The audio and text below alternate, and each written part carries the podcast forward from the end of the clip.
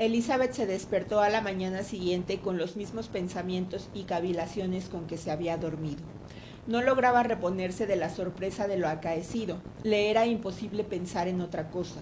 Incapaz de hacer nada, en cuanto desayunó, decidió salir a tomar el aire y a hacer ejercicio. Se encaminaba directamente hacia su paseo favorito cuando recordó que Darcy iba alguna vez por allí. Se detuvo y en lugar de entrar en la finca tomó la otra vereda en dirección contraria a la calle donde estaba la barrera de portazgo y que estaba aún limitada por la empalizada de Rosings y pronto pasó por delante de unas portillas que daba acceso a la finca. Después de pasear dos o tres veces a lo largo de aquella parte del camino, le entró la tentación, en vista de lo deliciosa que estaba la mañana, de pararse en las portillas y contemplar la finca. Las cinco semanas que llevaba en Kent había transformado mucho la campiña y cada día verdeaban más los árboles tempranos. Se disponía a continuar su paseo cuando vislumbró a un caballero en la alameda que bordeaba la finca. El caballero caminaba en dirección a ella y Elizabeth, temiendo que fuese Darcy, retrocedió al instante. Pero la persona que se adelantaba estaba ya lo suficientemente cerca para verla. Siguió andando deprisa y pronunció su nombre. Ella se había vuelto, pero al oír la voz en la que reconoció a Darcy, continuó en dirección a la puerta. El caballero la alcanzó y mostrándole una carta que ella tomó instintivamente, le dijo con una mirada altiva. He estado paseando por la Alameda durante un rato, esperando encontrarla. ¿Me concederá el honor de leer esta carta?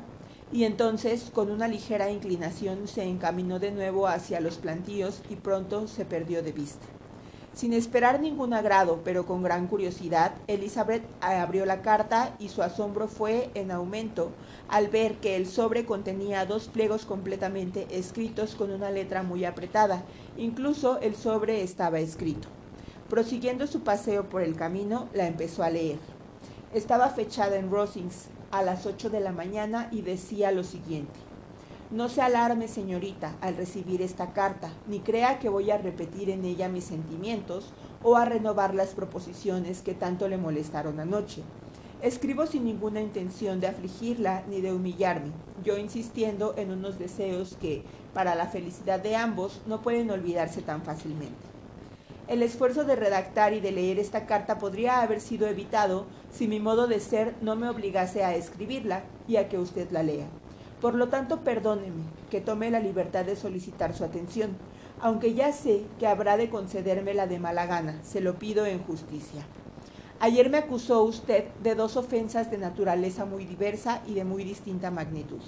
La primera fue el haber separado al señor Bingley de su hermana, sin consideración a los sentimientos de ambos, y el otro que a pesar de determinados derechos y haciendo caso omiso del honor y de la humanidad, arruiné la prosperidad inmediata y destruí el futuro del señor Wickham. Haber abandonado despiadada e intencionadamente al compañero de mi juventud y al favorito de mi padre, a un joven que casi no tenía más por venir que el de nuestra rectoría y que había sido educado para su ejercicio, sería una depravación que no podría compararse con la separación de dos jóvenes cuyo afecto había sido fruto de tan solo unas pocas semanas. Pero espero que retire usted la severa censura que tan abiertamente me dirigió anoche cuando haya leído la siguiente relación de mis actos con respecto a estas dos circunstancias y sus motivos. Si en la explicación que no puede menos quedar me veo obligado a expresar sentimientos que la ofendan, solo puedo decir que lo lamento. Hay que someterse a la necesidad y cualquier disculpa sería absurda. No hacía mucho que estaba en Herefordshire cuando observé, como todo el mundo, que el señor Bingley distinguía a su hermana mayor mucho más que a ninguna de las demás muchachas de la localidad pero hasta la noche del baile de Netherfield no vi que su cariño fuese formal. Varias veces le había visto antes enamorado. En aquel baile, mientras tenía el honor de estar bailando con usted, supe por primera vez, por una casual información de Sir William Lucas, que las intenciones de Bingley para con su hermana habían hecho concebir esperanzas de matrimonio. Me habló de ello como de una cosa resuelta de la que sólo había que fijar la fecha. Desde aquel momento observé cuidadosamente la conducta de mi amigo y pude notar que su inclinación hacia la señorita Bennet era mayor que todas las que había sentido antes. También estudié a su hermana. Su aspecto y sus maneras eran francas, alegres y atractivas como siempre, pero no revelaba ninguna estimación particular. Mis observaciones durante aquella velada me dejaron convencido de que a pesar del placer con que recibía las atenciones de mi amigo, no le correspondía con los mismos sentimientos. Si usted no se ha equivocado con respecto a esto, será que yo estaba en un error. Como sea que usted conoce mejor a su hermana, debe ser más probable lo último. Y si es así, si movido por aquel error la he hecho sufrir, su resentimiento no es inmotivado pero no vacilo en afirmar que el aspecto del aire de su hermana podían haber dado al más sutil observador la seguridad de que, a pesar de su carácter afectuoso, su corazón no parecía haber sido afectado. Es cierto que yo deseaba creer en su indiferencia, pero le advierto que normalmente mis estudios y mis conclusiones no se dejan influir por mis esperanzas o temores. No la creía indiferente porque me convenía hacerlo, lo creía con absoluta imparcialidad. Mis objeciones a esa boda no eran exactamente las que anoche reconocí que solo podían ser superadas por la fuerza de la pasión, como en mi propio caso. La desproporción de categoría no sería tan grave en lo que atañe a mi amigo como en lo que a mí se refiere, pero había otros obstáculos que, a pesar de existir tanto en el caso de mi amigo como en el mío, habría tratado de olvidar puesto que no me afectaban directamente. Debo decir cuáles eran, aunque lo haré brevemente. La posición de la familia de su madre, aunque cuestionable, no era nada comparado con la absoluta inconveniencia mostrada tan a menudo, casi constantemente, por dicha señora, por sus tres hermanas menores y en ocasión incluso por su padre. Perdóneme, me duele ofenderla, pero en medio de lo que le conciernen los defectos de sus familiares más próximos y de su disgusto por la mención que hago de los mismos, Consuélese pensando que el hecho de que tanto usted como su hermana se comporten de tal manera que no se les pueda hacer de ningún modo los mismos reproches, las eleva aún más en la estimación que merecen. Solo diré que, con lo que pasó aquella noche, se confirmaron todas mis sospechas y aumentaron los motivos que ya antes hubieran podido impulsarme a preservar a mi amigo de lo que consideraba como una unión desafortunada. Bingley se marchó a Londres al día siguiente, como usted recordará, con el propósito de regresar muy pronto. Falta ahora explicar mi intervención en el asunto. El disgusto de sus hermanas se había exasperado también, y pronto descubrimos que coincidíamos en nuestras apreciaciones. Vimos que no había tiempo que perder si queríamos separar a Bingley de su hermana, y decidimos irnos con él a Londres no trasladamos allí, nos trasladamos ahí y al punto me dediqué a hacerle comprender a mi amigo los peligros de su elección. Se los enumeré y se los escribí con empeño. Pero aunque ello podía haber conseguido que su determinación vacilase o se aplazara, no creo que hubiese impedido al fin y al cabo la boda, a no ser por el convencimiento que logré inculcarle de la indiferencia de su hermana. Hasta entonces Bingley había creído que ella correspondía a su afecto con sincero, aunque no igual interés. Pero Bingley posee una gran modestia natural y además cree de buena fe que mi sagacia y mi sagacidad es mayor que la suya. Con todo, no fue fácil convencerle de que se había engañado. Una vez convencido, el hacerle tomar la decisión de no volver a Herefordshire fue cuestión de un instante. No veo en todo esto nada vituperable contra mí. Una sola cosa en todo lo que hice me parece reprochable. El haber accedido a tomar las medidas procedentes para que Bingley ignorase la presencia de su hermana en la ciudad. Yo sabía que estaba en Londres y la señorita Bingley lo sabía también, pero mi amigo no se ha enterado todavía. Tal vez si se hubiesen encontrado no habría pasado nada, pero no me parecería que su afecto se hubiese extinguido lo suficiente para que pudiese volver a verla sin ningún peligro. Puede que esta ocultación sea indigna de mí, pero creí mi deber hacerlo. Sobre este asunto no tengo más que decir, ni más disculpas que ofrecer. Si he herido los sentimientos de su hermana, ha sido involuntariamente. Y aunque mis móviles puedan parecerle insuficientes, yo no los encuentro tan condenables. Con respecto a la otra acusación más importante de haber perjudicado al señor Wickham, solo la puedo combatir explicándole detalladamente la relación de ese señor con mi familia. Ignoro de qué me habrá acusado en concreto, pero hay más de un testigo fidedigno que pueda corroborarle a usted la veracidad de cuanto voy a contarle.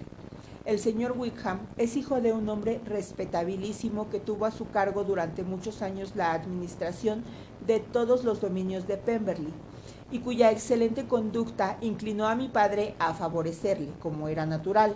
El cariño de mi progenitor se manifestó, por lo tanto, generosamente en George Wickham, que era su ahijado.